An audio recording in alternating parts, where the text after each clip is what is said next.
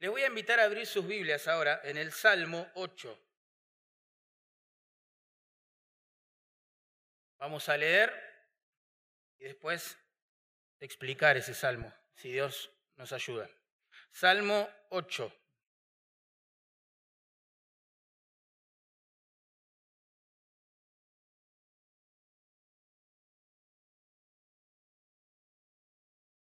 Bueno, vamos a leerlo. La palabra de Dios dice así, oh Jehová, Señor nuestro, cuán glorioso es tu nombre en toda la tierra. Has puesto tu gloria sobre los cielos. De la boca de los niños y de los que maman fundaste la fortaleza a causa de tus enemigos para hacer callar al enemigo y al vengativo. No te preocupes por la diferencia de traducción si es que no tenés la Reina Valera. Vamos a tratar de explicarlo después. Verso 3. Cuando veo tus cielos, obra de tus dedos, la luna y las estrellas que tú formaste, digo, ¿qué es el hombre para que tengas de él memoria? Y el Hijo del Hombre para que lo visites. Le has hecho poco menor que los ángeles y lo coronaste de gloria y de honra. Le hiciste señorear sobre las obras de tus manos. Todo lo pusiste debajo de sus pies, ovejas y bueyes, todo ello. Y asimismo las bestias del campo, las aves de los cielos y los peces del mar, todo cuanto pasa por los senderos del mar. Oh Jehová, Señor nuestro, cuán grande es tu nombre en toda la tierra. Oramos, Señor amado, gracias por tu palabra preciosa. Te pedimos, por favor, que, como has prometido hacer, cumpla el propósito por el cual la envías hoy en este culto en cada corazón. Tú conoces en profundidad, a la perfección, Nadie tiene que darte un informe acerca de todas las personas que han venido a escuchar tu palabra hoy. Te ruego, por favor, que pastorees sus almas, Señor. La mía también, por favor. Necesitamos escuchar tu voz, Señor. Somos tus ovejas. Es una realidad. Bendice, por favor, este tiempo. Bendice también a nuestros hermanos que te están sirviendo en la costa, a los hermanos que en este momento te están sirviendo en Hurlingham, que tu nombre sea honrado, Señor, y el Evangelio de tu Hijo esparcido por todos lados. Que tu nombre sea glorificado, Señor, que más personas puedan decir con el salmista, cuán grande es tu nombre en toda la tierra, Señor. Te lo pedimos en el nombre de Jesús. Amén. Saben que perplejo ante la inmensidad del universo, el fallecido escritor y científico británico y ateo, ¿sí? Arthur Clarke, quizás lo sentiste nombrar, en una ocasión dijo esto, es una frase que se inmortalizó, se hizo famosa. Dijo así, existen solo dos posibilidades, que estemos solos en el universo o que estemos acompañados. Y ambas son igualmente aterradoras para mí. ¿Entienden la lógica? Si estamos solos en este vasto universo, siendo nosotros un puntito allí de barro, en algún lugar del mismo, ¿quién nos protege? ¿De quién dependemos? ¿Librados a la suerte de quién estamos? ¿Al control de quién? Y si estamos acompañados, se preguntaba este hombre, es igualmente aterrador. ¿Quién es nuestra compañía? ¿De quién se trata? Este hombre pensaba así claramente porque tenía una mente natural y la mente natural no puede ver a Dios en ninguna de las cosas que ha hecho, en ninguna de las circunstancias que experimenta. Pero la mente espiritual puede ver a Dios justamente como el salmista en todas las cosas que ha hecho y en todas sus circunstancias. El salmo comienza, fíjense, y termina alabando la gloria y la grandeza del nombre de Dios, versículo 1 y versículo 9. ¿Notaron? Empieza y termina de la misma forma. El salmista está asombrado al ver los cielos, al ver la creación de la grandeza de este Dios. Por eso Spurgeon llamó a este salmo el salmo del astrónomo. Así lo identificó. Porque claro, el salmista engrandece el nombre de Dios, pero a partir de las cosas creadas, el universo, el cielo, las estrellas. ¡Wow! ¡Qué grande es Dios! Pero en el medio de estas alabanzas, él entra en conflicto. Y quizás alguna vez te pasó también esto. Se da cuenta que en la tierra que él creó hay muchos enemigos de su gloria todavía. Y está perplejo porque se pregunta, ¿cómo puede ser que un Dios tan grande, tan glorioso, que ha hecho un universo tan vasto, soporte tener enemigos dentro de él? Qué buena pregunta. En este salmo, hermanos, vamos a dividirlo en tres. Vemos que el nombre de Dios se glorifica y el del hombre se empequeñece. En primer lugar, a través de las cosas que él ha creado, versículo 1. En segundo lugar, a través de las bocas de sus más frágiles criaturas, versículo 2. Y Dios también se glorifica siendo pacientes con sus criaturas que hoy por lo menos les son rebeldes. Sus enemigos, como dice el versículo 2. ¿Bien? Así que vamos a ver en primer lugar que Dios se glorifica a través de las grandes cosas que ha hecho. En primer lugar, el salmista dice, miren la gloria de Dios acá en la tierra. Dice, oh Jehová, versículo 1, Señor nuestro, cuán glorioso es tu nombre en toda la tierra. ¿Bien? Para dirigirse a Dios, y esto es intencional, David usa el nombre de Jehová, que originalmente son cuatro consonantes en el hebreo.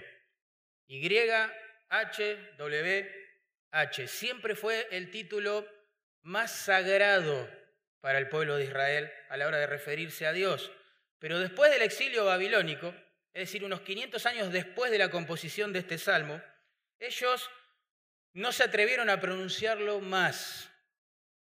Y en su lectura en la sinagoga de la ley, cada vez que aparecía estas cuatro consonantes, Y, H, W, H, y para nosotros Jehová, ellos reemplazaban este nombre con Adonai. Adonai significa Señor. Quizás esto lo hacían porque llevaron a un extremo insano, totalmente insano, el tercer mandamiento que dice que no hay que tomar el nombre de Dios, ¿recuerdan? En vano, claramente. Puede ser. Pero lo cierto es que el nombre este, Jehová, para nosotros, se deriva de un verbo hebreo que significa ser o estar. Es decir, que cuando en la Biblia leemos el nombre Jehová, en algunas traducciones como la Biblia de las Américas, Señor, porque siguiendo esta costumbre que les dije, reemplazaron este nombre por Adonai, que significa Señor. El salmista quiere decirnos que Dios es autoexistente, que Él no tiene ni principio ni fin, no tiene fecha de cumpleaños ni de defunción. ¿Se entiende? Él, es, él existe en sí mismo, Él es el origen de todas las cosas. Sin Él no existirían esas cosas. Él es el principio, Él es autoexistente. Y también Él es omnipresente, está en todo lugar. Es el Dios que siempre estuvo, que siempre está y que siempre estará. Miren lo que está comunicando solamente este nombre acerca de la grandeza de Dios. Y luego agrega, noten en el versículo 1, oh Jehová, Señor, ahí está nuestra palabra Adonai que yo les estaba explicando. Adonai, Señor nuestro. Y esta palabra Señor o Adonai es una referencia tanto en el Antiguo como en el Nuevo Testamento a la soberanía de Dios. La soberanía de Dios significa que Él no tiene límites. Él, va a llevar adelante todo lo que en su libre voluntad se ha propuesto hacer. Nadie va a torcer su brazo. Como dice el mismo salmista en el Salmo 135, verso 6. Todo lo que Jehová quiere lo hace. Todo. Asombroso eso. Todo lo que quiere, lo hace. Eso es una indicación de la soberanía de Dios. Así que David lo usa, estos títulos, estos nombres, para eh, reconocer que Dios es el amo, el dueño, el Señor de todas las cosas. Y que es el origen de todas las cosas. Ese es Dios para David. Y esto es clave, hermanos, porque el Salmo empieza, verso 1, y termina, verso 9, meditando en la, en la gloria y en la grandeza del nombre de Dios. Del nombre de Dios. ¿Se dieron cuenta? Oh Jehová, Señor nuestro, cuán glorioso es tu nombre. Verso 9. Oh Jehová, Señor nuestro, cuán grande es tu nombre. ¿eh? Se trata del nombre y de la grandeza de ese nombre de Dios. El nombre de Dios en las Escrituras representa todo lo que Él es. Podemos decir que todas sus obras y atributos son contenidos en el recipiente de sus nombres. Es otra forma que Él eligió de revelarse. No es que los hombres llamaron a Dios de esta forma, sino que Él mismo se da a conocer a través de estos nombres o títulos que se atribuyen. Por ejemplo, el teólogo Grudem escribió esto al respecto. En un sentido amplio, el nombre de Dios es igual a todo lo que la Biblia nos dice en cuanto a Él. Muy bueno.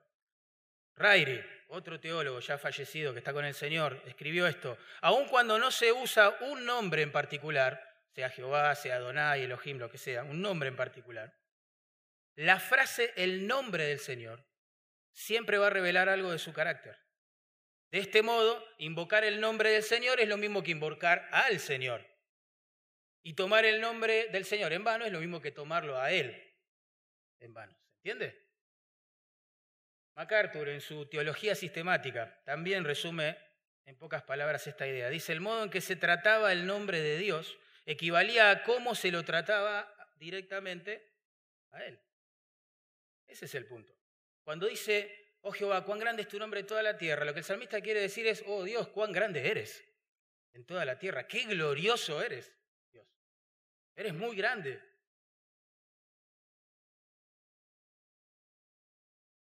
Recuerden, los nombres de Dios no fueron puestos por los hombres. Nadie, entre comillas, ¿no? Nadie lo bautizó a Dios y dijo, bueno, ahora te vas a llamar Jehová, o Adonai, o Elohim. No. Son medios que Él escogió para revelar aspectos tremendos, grandiosos de su carácter. Por eso en el verso 1 dice, cuán glorioso es tu nombre en toda la tierra. Cuán glorioso. La palabra hebrea que se traduce glorioso significa majestuoso, eh, glorioso, impresionante. Impresionante. El salmista está contemplando el cielo quizás de noche y está maravillado. Dice, ¡Oh, Dios, qué grande que eres!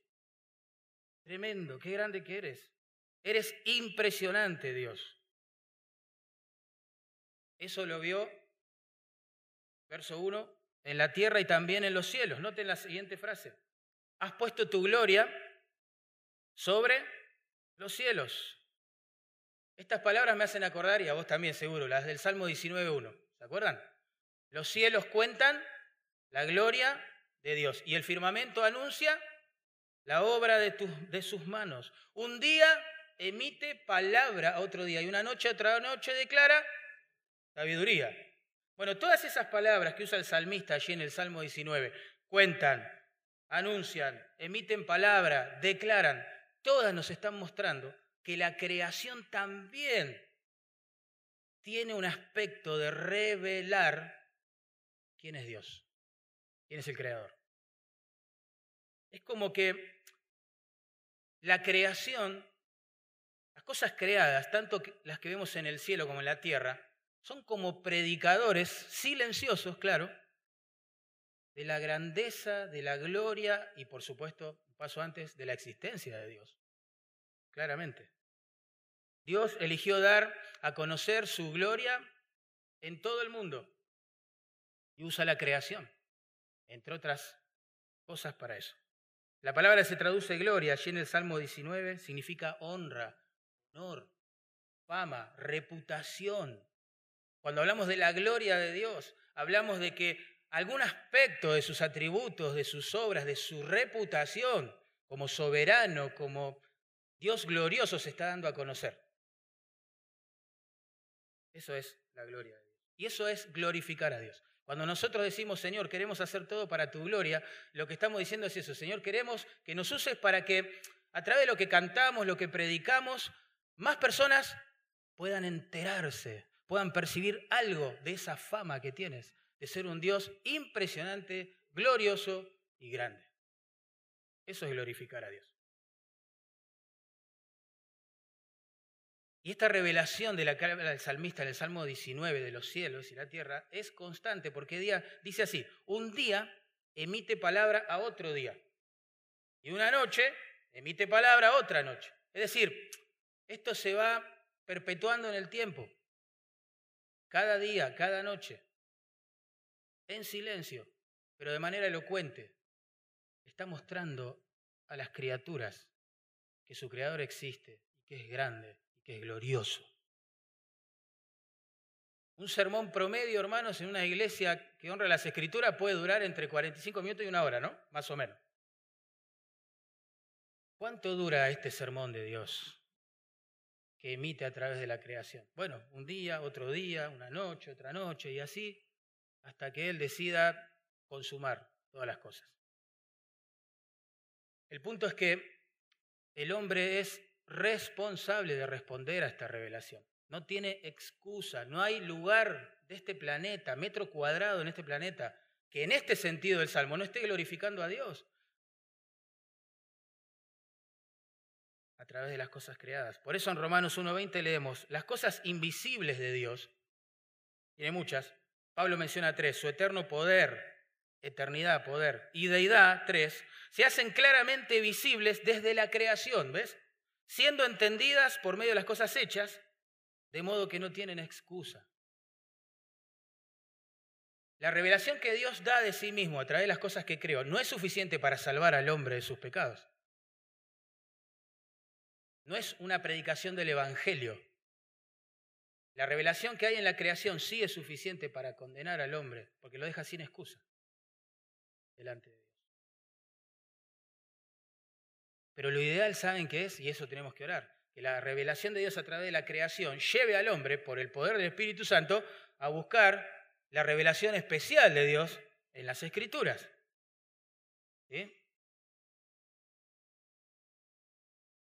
Ahora, las cosas invisibles de Dios se hacen visibles a través de las cosas que creó. Ese es el razonamiento. Que lo lleva al salmista a exclamar, qué grande eres Dios. ¡Wow! eres autoexistente, eres Señor sobre todas las cosas. Claro, porque la Biblia enseña que Dios lo creó todo a partir de la nada. Eso es lo que enseña la Biblia. En el primer versículo dice, en el principio creó Dios los cielos y la tierra. Y después en el resto del capítulo describe el proceso creativo de todas las cosas que utilizó. A ver, en el principio Dios creó los cielos y la tierra. Es una expresión de tiempo para que nosotros podamos percibir algo de la eternidad de Dios. En algún momento la Trinidad sale de sí misma y decide crear. Y para hacerlo, claro, Él no, no usa herramientas. Dios no tiene brazos, Dios no tiene pies. Tampoco usa material preexistente porque no había nada cuando Él decide crear. O sea que Dios crea todo, ¿se entiende? A partir de la nada. Y eso convierte a Dios en un ser asombroso, único, diferente al resto de sus criaturas. Glorioso, grande, impresionante, que es la palabra que usa el salmista. Ahora, razonemos esto. Yo sé que en el siglo XXI lo que estoy diciendo puede estar asociado a una mentalidad que se quedó en el medioevo. Pero sin meternos en terreno que no nos competen, pensemos solamente, tratemos de analizar esto que dice la Biblia. De la nada, todo, porque hay un Dios eterno. Pensemos. Todo lo que existe en el tiempo y en el espacio, hermanos, necesariamente, forzosamente tuvo que tener un principio, ¿no es así?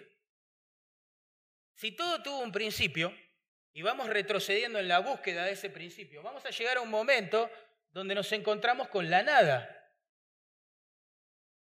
Pero si esto es así, hoy no tendríamos nada. ¿Por qué? Porque de la nada no puede surgir algo. De la nada surge nada. Porque nada es. La nada no puede producir nada, como dice el antiguo refrán. Pero el problema se presenta cuando vemos que hay un sinfín de criaturas, multiplicidad de seres vivos, asombrosos, un orden tremendo que sustenta las cosas que ha creado Dios el universo. Y nos preguntamos, ¿y entonces? ¿Cuál es el principio de todas estas, estas cosas? Bueno, uno puede llegar a dos conclusiones. A, la nada. Había en la nada algo. Es una contradicción de concepto que da origen a las cosas. O, o, como lo afirma la Biblia en el primer versículo, estaba un Dios eterno en ese principio creando todas las cosas. Y uno puede elegir por algo eterno que estaba allí en la nada. Uno puede optar por eso. Pero técnicamente hablando, ese algo no puede existir, porque tiene que tener un principio. ¿Está bien? Pero supongamos que existe ese algo. No es alguien, es algo. ¿Podría algo ejecutar un diseño tan inteligente, tan preciso, tan variado como este universo que Dios nos pone delante de nuestros ojos? ¿Podría algo, y no alguien, algo eterno, generar vida? Crear, decidir, pensar, ejecutar, planificar, diseñar.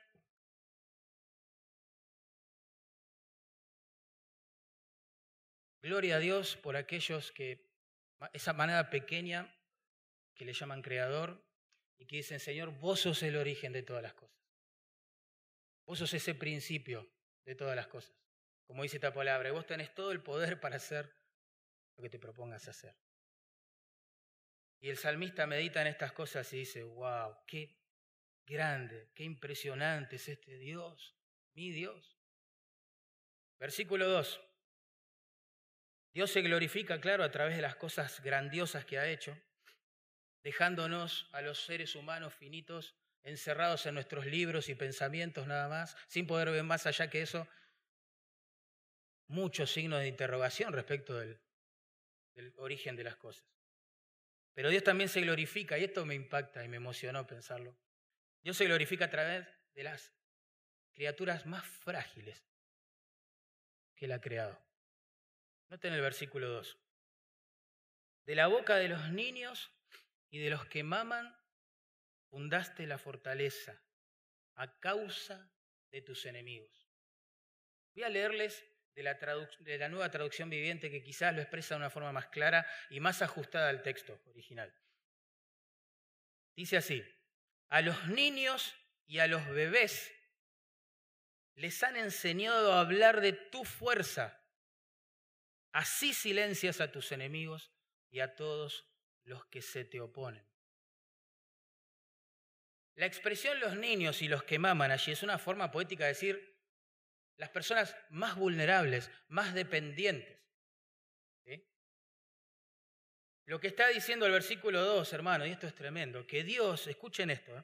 Dios está usando la boca de personas consideradas por otros pequeños, vulnerables, débiles, necios, menospreciados. ¿Te suena algo?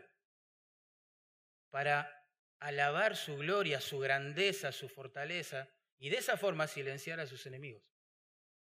Eso es lo que está diciendo. La gloria del nombre de Dios, esto es lo asombroso el versículo, es proclamada a través de las bocas de sus criaturas quizás más frágiles, más débiles. Observando la experiencia humana, cómo es que Dios diseñó las cosas. David se da cuenta que Dios usa lo más débil, lo necio del mundo, para avergonzar fuertes, o a los que quieren serlo, por supuesto. Ahora, ¿quiénes son estos niños y bebés que maman, que mencionan ahí, quienes alaban la fortaleza del Señor con sus bocas? ¿Quiénes son? Pensemos ahora, en siglo XXI, ¿quiénes son? Esos niños, esos bebés que maman, pero que alaban la, la fortaleza del Señor delante de los demás. ¿Quiénes son? Bueno, en Mateo 21, 16 tenemos la respuesta. Yo les pongo en contexto. Jesús está haciendo su entrada triunfal a Jerusalén. Y allí también, como en el universo de Dios, allí también en Jerusalén están presentes los enemigos, que son los sacerdotes y los escribas en esa ocasión, que se acercan a Jesús viendo a tantos muchachos, niños y personas comunes, algunas iletradas o la mayoría de ellas iletradas, hablar de su grandeza. ¿Se acuerdan? Lo reciben con palmas. ¿Se acuerdan eso? Y cantan, Osana al que viene, en el nombre del Señor. Claro, los sacerdotes y los escribas se ponen locos al escuchar a gente común victoriar al Señor de esa forma. Y saben, se acercan a Jesús y le dicen esto. Escuchen, ¿eh? dicen, ¿oyes lo que estos dicen? Como diciendo, hey, ¿no te indigna que esa gente esté mintiendo de, esa forma acerca de tu persona? Decirles algo. Retalos. ¿Qué acaso sos vos el que traes la salvación de Dios a Jerusalén? ¿Saben cuál fue la respuesta de Jesús? Citó el Salmo 8, versículo 2. De la boca de los niños y de los que maman, pero lo hizo con la versión de la Septuaginta. ¿Se acuerdan lo que dice? Perfeccionaste la alabanza. Viendo. Señor lo que está diciendo es lo mismo que dice el salmista en el verso 2. Wow, Dios se glorifica con las cosas grandiosas que ha hecho, pero también a través de las bocas de, de sus criaturas que son considerados como nada. Por eso Jesús oró al Padre, asombrado de que la élite religiosa lo rechazara y la gente común lo abrazara. Estas palabras, te alabo Padre, porque escondiste estas cosas de los grandes y las revelaste a estos pequeños que creen en mí. Esto es Mateo 11, 25. Los niños que maman entonces acá, los pequeños, son los que creen en Él. Son los que han abrazado al Señor por la fe en su palabra. Saben, el mundo siempre ha mirado con cierto desdén a los creyentes en el Señor. Imagínense ahora, ahora, en nuestros tiempos, siglo XXI, que son denominados post-cristianos. Imagínense. Pero retrocedamos al siglo II. Les voy a leer unas palabras del filósofo griego Celso, hablando de los cristianos. Escuchen esto. Si un hombre es ignorante, si carece de sentido común y cultura, si es insensato, dejémosle que se haga cristiano. A ellos, es decir, a los cristianos, los vemos reunidos en sus propias casas, con vestiduras de lana, toscos, son los peores, los más vulgares e incultos. Son como un conjunto de murciélagos o de insectos que salen de sus nidos, ranas celebrando un simposio alrededor de un pantano, lombrices reunidas en el fango. ¡Wow! Un amor el hombre. Ahora, siglo segundo después de Cristo.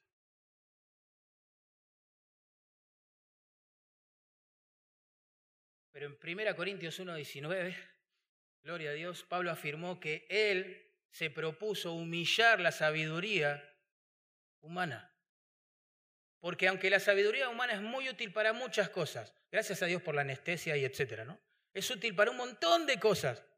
Y tenemos que aplaudirla en un montón de cosas. Es totalmente incapaz e impotente a la vez de reconciliar al hombre con Dios de darle una esperanza más allá de esta vida y de proveerle perdón de pecados. Entonces Dios, en su sabiduría, se ha propuesto humillar este tipo de sabiduría humana que se levanta en contra de él.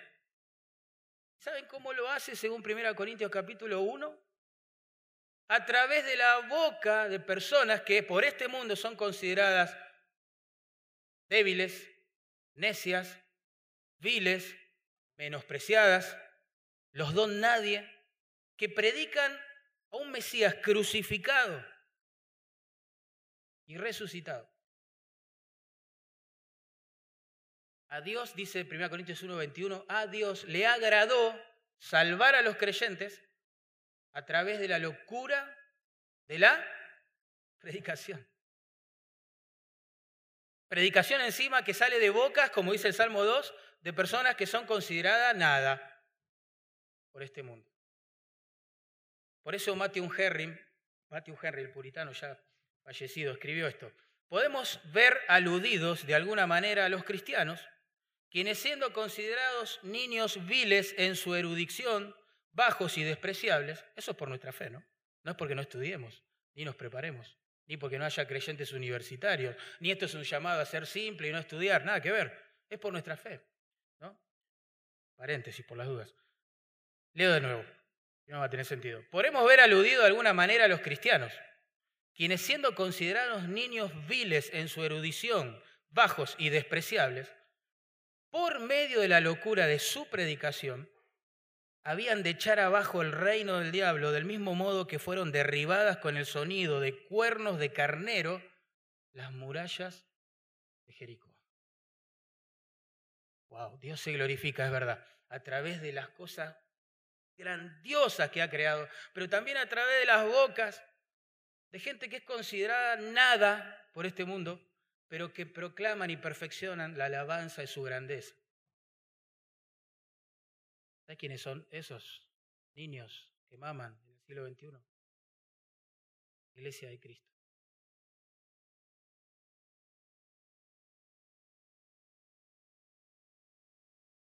Tremendo.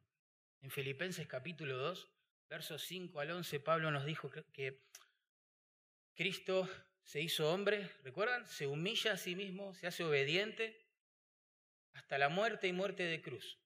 ¿Recuerdan eso? Pero no termina la historia ahí, sino que Dios al tercer día lo resucita, ¿verdad? Asciende a los cielos. Él está vivo, victorioso y glorioso. Y el texto dice que algún día toda rodilla, toda rodilla, toda, la de los niños que proclaman su alabanza, que creen en Él, pero también de las que se creen fuertes, sabias en sí mismas y autosuficientes, toda rodilla, algún día se va a doblar delante de su nombre. Porque Dios le dio un nombre que es sobre todo nombre. Y ante el nombre de Jesús se va a doblar toda rodilla. ¿Saben cómo Dios va preparando esta humanidad para ese clímax espiritual? A través de la boca de los niños y de los que maman, de los que son considerados nada, pero que van proclamando su grandeza por todos lados. El teólogo Agustín, el padre de la gracia, como lo llamaron, escribió contando su testimonio, ¿sí? ¿Cómo es que llega a conocer a Cristo? Interesante, escribió esto. Entonces, antes venía hablando de que era un niño que vivía ignorando obviamente a Dios. Entonces, dice, conocí a algunas personas que te invocaban Dios de ellas aprendí a sentir en la medida de mi pequeñez que tú eras alguien, Dios, que eras muy grande y que puedes escuchar y socorrer sin que te percibamos con los sentidos. Ya vos, Agustín, un hombre que Dios usó mucho para un área particular de la teología, escuchó la grandeza de Dios, gente alabar la fortaleza de Dios a partir de la boca de estos niños que maman.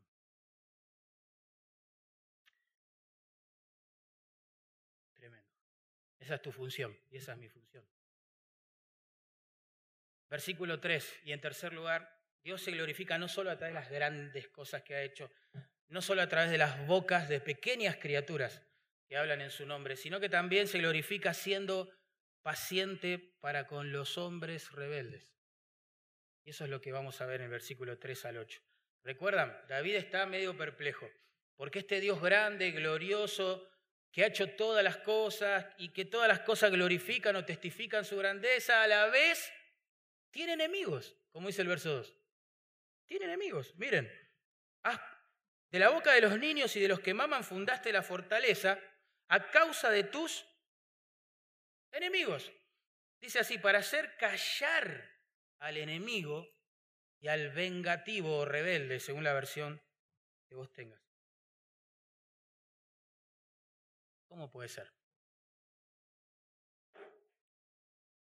¿Cómo un Dios tan grande, tan poderoso, que de la nada crea todo, soporta tener en su universo enemigos? Por eso, miren cómo empieza el salmista a pensar en estas cosas. Verso 3. Cuando veo tus cielos, obra de tus dedos, la luna y las estrellas que tú formaste, digo, ¿qué es el hombre? Para que tengas de él memoria y el Hijo del Hombre para que lo visites. Hoy les decía que yo creo que David está mirando el cielo de noche porque ahí no menciona el sol, no sé si se dieron cuenta. Menciona la luna y las estrellas, ¿vieron? No el sol, seguramente está recostado sobre el pasto, mirando las estrellas, una noche de esas preciosas, y se sorprende de la grandeza de Dios, de maravilla. Y recuerden que él no tenía telescopios ni conocimientos astronómicos sofisticados como puede tener una persona hoy. Él, no sabía nada acerca del sistema solar, nada, la velocidad de la luz, las órbitas de los planetas. Pero aún allí, él se maravillaba en lo que veía, la grandeza del Dios, que es el origen de todas esas cosas. Y en forma poética, miren, afirma que Dios, para producir todas esas cosas, usó dice allí, sus dedos. Obra de tus dedos, o la punta de los dedos, para ser más literal, con lo que quiere decir. Tremendo. Es una forma poética de decir que a Dios no le costó nada crearlo todo. No fue un gran trabajo. Cuando en el séptimo día descansa significa que dejó de crear, no que estaba cansado. Tremendo, Dios, imagínate. Imagínate un nene tomando plastilina en sus manos, poniéndola en la punta de su dedo índice y pulgar y, amasándola, dándole forma. Esa es la idea. ¡Wow, Dios! Todos estos cielos y las estrellas y la luna y todo esto. Fue como un juego de niños para vos hacerlo. Claro que Dios no tiene manos ni dedos. Él es un ser espiritual, así dijo Jesús. Dios es espíritu, ¿se acuerdan? Entonces no le podemos atribuir las propiedades de la materia al Señor, tampoco un cuerpo físico. Él lo necesita tenerlo para crear las cosas, todo lo hace con su palabra, todo. Estamos ante un antropomorfismo, eso significa que los escritores de la Biblia conciben a Dios como si fuera, tuviera forma humana o tuviese características humanas para contarnos que Él hace cosas aunque no las tuviera, ¿entienden? Él ve aunque no tiene un ojo físico, él escucha aunque no tiene un oído como el nuestro. Y bueno, así es Dios. No podríamos entenderlo si no se expresara la Biblia de esta forma. Dios es muy grande, es glorioso, es tremendo. Pero este gran universo se presenta como un pedacito de masa al cual el Señor decidió darle forma y, y a través de ella glorificar su grandeza, grandeza de su nombre. Claro, y David, al meditar en estas cosas, tremendo cielo y universo, mira abajo, se acuerda de sus enemigos del versículo 2, de aquellos que levantan su puño contra Dios y se pregunta, ¿qué pasa Dios? ¿Qué es el hombre? Para que vos te acuerdes o pienses es la idea en él. ¿Y qué son sus hijos como para que vos los tengas en cuenta? Eso es lo que está preguntando. Y ante la grandeza de este universo, ¿cuál sería la respuesta ahí? ¿Qué es el hombre? Nada. Por supuesto que todos nos creemos Dios en algún momento de la vida, que todo lo podemos y, vivimos como si no fuésemos a morir algún día o enfermarnos, nos sentimos fuertes, que llevamos el mundo por delante y Dios puso una bacteria totalmente invisible a nuestros ojos para quitarnos la vida. No, no somos tan grandes, somos tan grandes. Hubo un astrónomo cristiano que escribió cosas muy lindas, muy lindas. Yo transcribí poquitas, obviamente, por cuestión de tiempo, pero cosas muy lindas. Él dice así, ninguna rama de la ciencia proclama la grandeza de Dios y la insignificancia del hombre a la vez con tanta elocuencia como la astronomía. Dice, el simple hecho de que las distancias tengan que ser medidas en año luz, en años luz, dice él, ilustra mi punto. Recuerden, la luz en un segundo recorre 300.000 kilómetros. 300.000 kilómetros en un segundo. Entonces los astrónomos toman esa medida para más o menos cuantificar los números, porque si no tiene sentido. No hay calculadora que los pueda contener. Escuchen esto, asombroso. Pero los astrónomos, dice, hablan de que las estrellas están a años luz de nuestra Tierra, no segundo luz. Año o años luz de nuestra Tierra. Si en un segundo la luz recorre 300.000 kilómetros, pensá esto, ¿eh? imagínate en un año. En un año hay 31.5 millones de segundos. Oh, ya, ya se me escaparon los ceros de la cabeza. Si en un segundo, haz esta cuenta en tu mente, dale, si en un segundo la luz recorre 300.000 kilómetros, pensá esto, ¿eh? para saber cuánto a distancia recorrerá en un año, tenés que multiplicar 300.000 kilómetros por 31,5 millones. Y la suma sería, a ver, uno, dos, imposible. Imposible. No hay calculadora que resista. Pero escuchen esto. ¿eh? Las estrellas no están a un año luz de la Tierra, sino a años plural, luz. ¿Cuánto daría eso entonces? Visto de este modo, el planeta Tierra es, un, es como una mota de polvo, literalmente, ¿eh? en el universo literalmente. Uno se pregunta con David,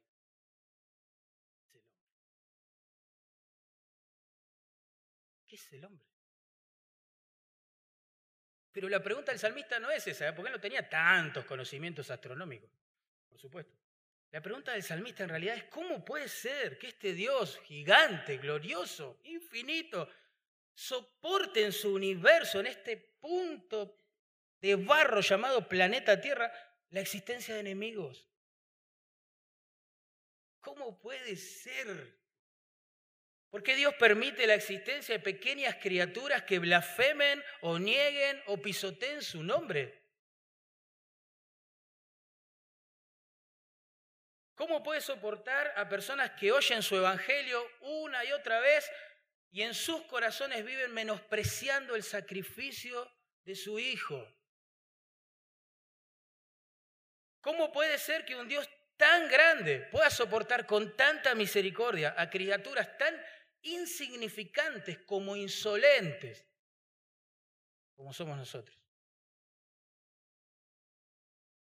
Siendo el Dios autoexistente, el amo y el Señor del universo, ahí en versículo 1, ¿cómo puede permitir personas que levantan su puño contra Él y dicen, si vos existieras, Dios, no habría maldad en el mundo ignorando que si Dios decidiera escuchar eso y quitar la maldad del mundo en un segundo, nos tendría que matar a todos.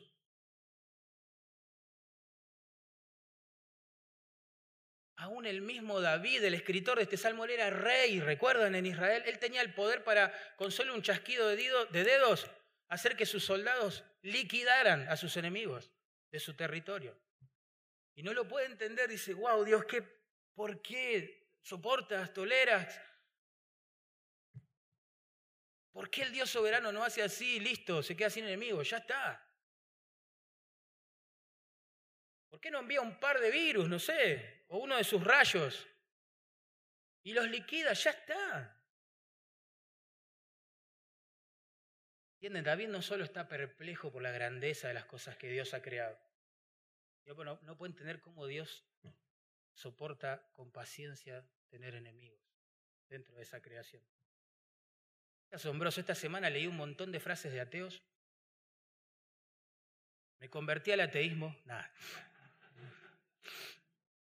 No, leí en serio, un montón, montón en serio, pero me despaché para tratar de entender la mente atea un poquito. Y aunque obviamente son complejos sus argumentos y, especulaciones, es cierto, no es de menospreciar nada de eso, pero saben, las frases del 95% de los escritores ateos que leí, escuchen esto, 95% de esos autores de estas frases están muertos. Y todavía hay bocas por todo el mundo de niños que maman que están publicando la grandeza de Dios, la gloria de Dios, la venida del reino de Dios, el poder de Dios, el evangelio del Hijo de Dios, el poder de la palabra de Dios. Y yo digo, qué grande que es Dios. Tremendo. Ellos han pasado como todo ser humano. La gloria del hombre es como la flor de la hierba, dijo el apóstol Pedro. La hierba se seca y la flor qué? Se cae, se marchita es la idea.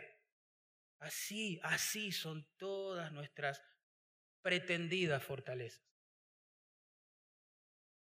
Pero Dios es paciente, es asombroso. Noten, versículo 5, como que todavía se conflictúa más, porque dice, Señor, le diste tantos privilegios al hombre. El hombre tiene privilegio que mi perro no tiene, que la vaca no tiene, que, que los peces no tienen. Miren, verso 5, le has hecho poco menor que los ángeles. Al hombre, está hablando del hombre, ¿no? Y lo coronaste de gloria y de honra. ¿Por qué? Dios.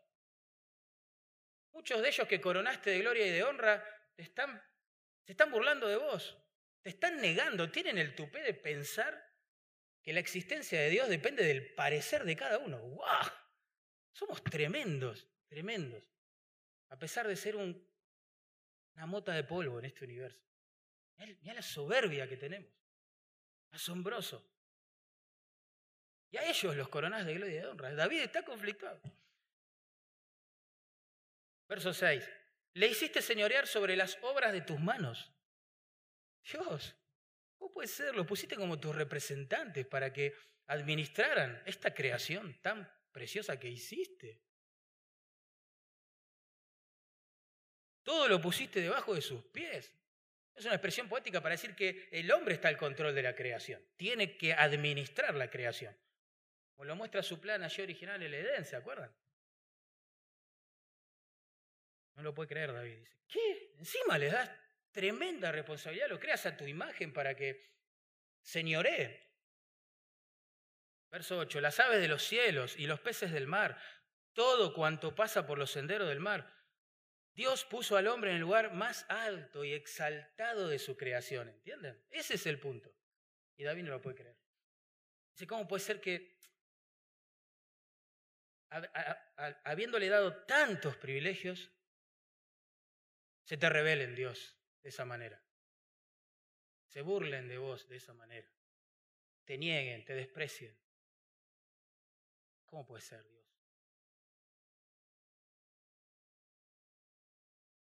El texto es claro. El hombre tiene autoridad sobre las ovejas y los bueyes. Nunca vas a ver un buey colocando en un arado a un ser humano y latigándolo para que el ser humano haga fuerza en la tierra. Claro, porque el hombre es corona de la creación. Tiene que administrarla. Y, el salmista se pregunta, ¿a ellos le diste eso? Si lo hubieras dado a los perros, a los peces. A ellos, Dios. Puede ser, ¿no? ¿Saben? En el universo de Dios, todo el mundo le obedece. Todo el mundo, en serio, menos el hombre. Menos nosotros. Piensen en el libro de Jonás, rapidito. Dios le dice Jonás, quiero que vayas y prediques en Nínive, ¿te acordás? Lo entiendo, era gente sanguinaria, horrenda. Él no quería que Dios los perdone, quería que Dios los aniquile. Entonces dice, yo no voy a predicarles a ellos.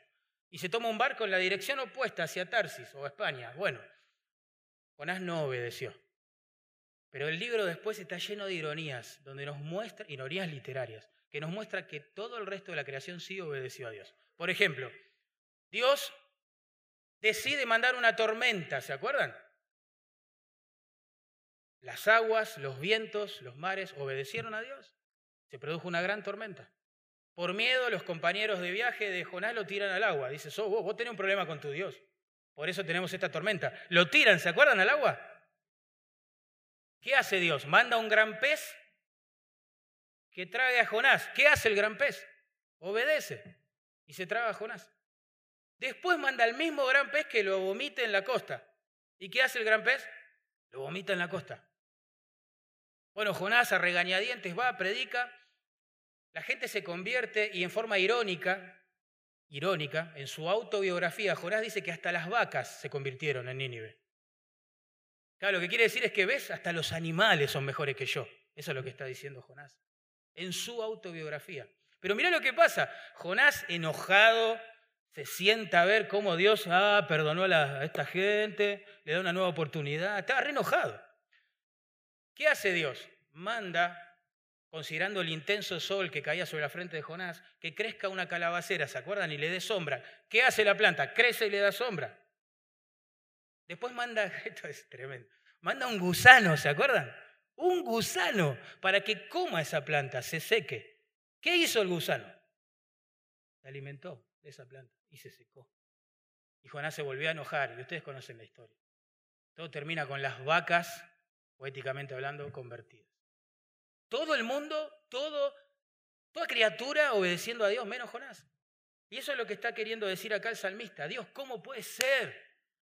¿Cómo puede ser? Creaste este universo para mostrarles que existes. Usa las bocas de estas criaturas débiles que ellos menosprecian, los que creen en ti, para mostrarles su gloria y te rechazan. Dios, lo llenaste de privilegios. Le diste capacidades que los animales no tienen, intelecto, voluntad, emoción, cálculo, meditación, reflexión.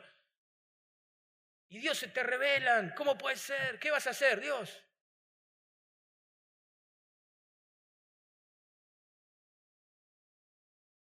Spurgeon, comentando este, en este punto este salmo, dijo así.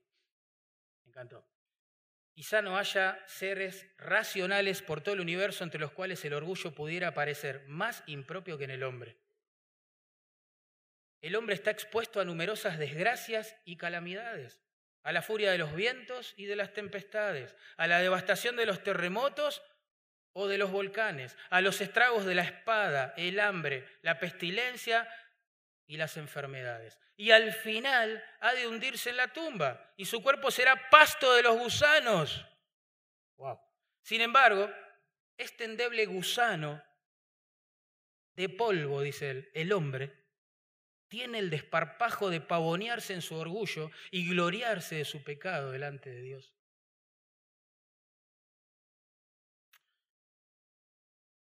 ¿Cómo termina el salmo? Dios, no puedo creer. Eres no solo grande, no solo glorioso, sino que eres maravilloso en toda la tierra. La forma que tratas al hombre es asombroso.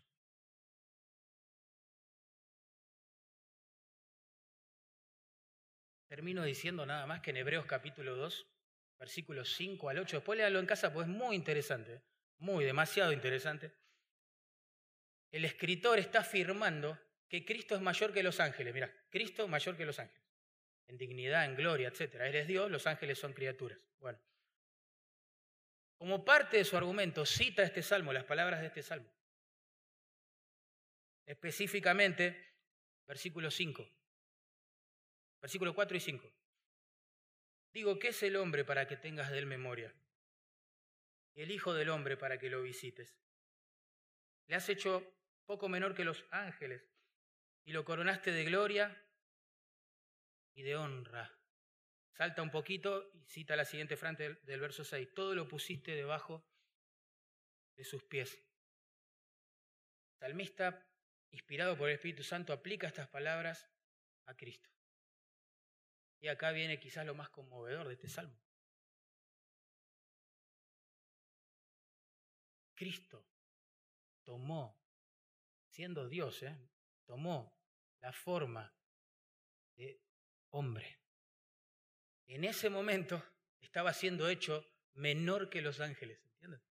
Porque los hombres son inferiores en dignidad que los ángeles. Y Jesús se hizo hombre. ¡Wow! Autohumillación tremenda. El creador por debajo de alguna de sus criaturas, los ángeles. No, no puede ser. Puede ser. Y no solo eso, escucha, no solo eso, sino que Jesús tomó la forma de estos niños y de estos bebés que maman, de cuyas bocas ¿sí? sale alabanza a la grandeza de Dios. Él también fue identificado como parte de estos, digamos, viles, menospreciados. El profeta Isaías, 700 años antes de que Jesús hiciera hombre, anunció que él iba a ser menospreciado, que iba a ser un varón de dolores, experimentado en quebrantos. ¿Cómo Dios iba a humillarse de esa forma? Claro que sí. El escritor de Hebreos sabe cómo termina conectando estas cosas, diciendo que lo hizo, escucha esto, por favor, lo hizo todo esto el Señor, porque gustó la muerte. ¿Escuchaste eso? Porque gustó la muerte por nosotros.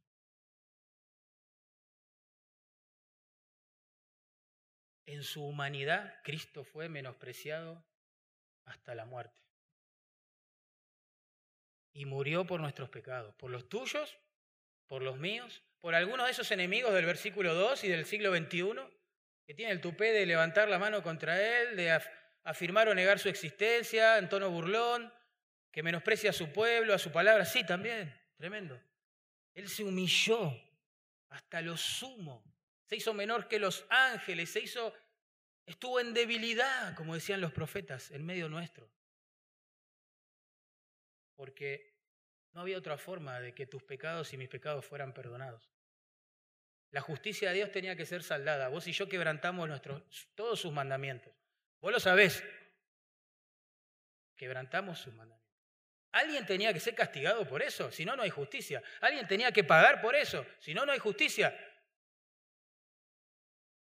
Para nuestro asombro, ni vos ni yo pagamos o sufrimos castigo. El Hijo de Dios, humanado, hecho por un tiempito, menor que los ángeles, menospreciado como esos niños, pero publicó la grandeza de Dios muriendo en el Calvario por vos, por mí. Al tercer día Dios, para vindicar quién era y dejarlo claro delante de todo este universo que lo menospreció, lo resucita, asciende a los cielos, desde allí está gobernando todos los asuntos de los hombres y está llamando a la gente en todo lugar a través de su palabra que se arrepientan de sus pecados y se vuelvan a Él en fe, confíen en Él, se refugien en el sacrificio de Él y hagan de Jesús tesoro más grande. Se conviertan en discípulos. Y en el Calvario vemos el mismo cuadro que en el Salmo 2. Lo mismo. Por un lado hay enemigos presentes, todos burlándose del Señor. Eh, si sos el Hijo de Dios, bajate de la cruz, dale. Algunos le taparon, antes de, de ser crucificado, le taparon la cabeza con un manto, le golpeaban en la cabeza con un palo y decían, bueno, si sos profeta, adivina quién lo hizo. Ah, ja, ja, todo el mundo así. Y Dios desde los cielos soportando. Mismo en el Salmo 2, la misma crisis. ¿Cómo puede ser, Dios, que no hagas nada? Ahí estaba el menospreciado, varón de dolores, sumiso, humilde, muriendo por los pecados de su pueblo. Esto es Tremenda. Entonces volvemos a la pregunta inicial. ¿Cómo puede ser que un Dios tan grande, tan glorioso, soporte tener tantos enemigos en su universo? ¿Sabes cuál es la respuesta? La del apóstol Pedro. Es paciente para con todos. No queriendo que ninguno perezca, se pierda en el infierno, porque es lo que merece, sino que todos procedan al arrepentimiento, tengan vida eterna en Jesús. Ese es Dios. En Romanos 2.4 Pablo pregunta, ¿menospreciás las riquezas y esa misma pregunta baja de los cielos para vos hoy. ¿Menospreciás las riquezas de su bondad? ¿De su paciencia? ¿De su longanimidad o carácter que soporta y se estira en el tiempo? ¿De verdad lo vas a menospreciar? Ignorando que esa benignidad que Dios tiene te está llevando, te está empujando, te está presionando, Te está tirando para que caigas de rodillas y te arrepientas. Tus pecados sean perdonados y tengas vida eterna. Y te pueda adoptar como hijo. Los méritos de Jesús. Vamos a orar.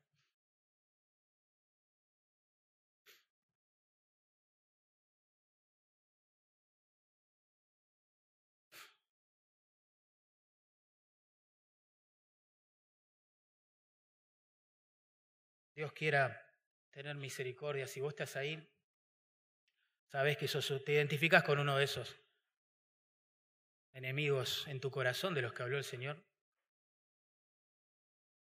Él es paciente, pero llegará un día donde ya no habrá oportunidad, claramente. Hoy es el día de salvación. Vamos a orar personalmente y después invito a Miguel, a Miguel. Él nos va a decir cómo termina esta reunión. Miguel.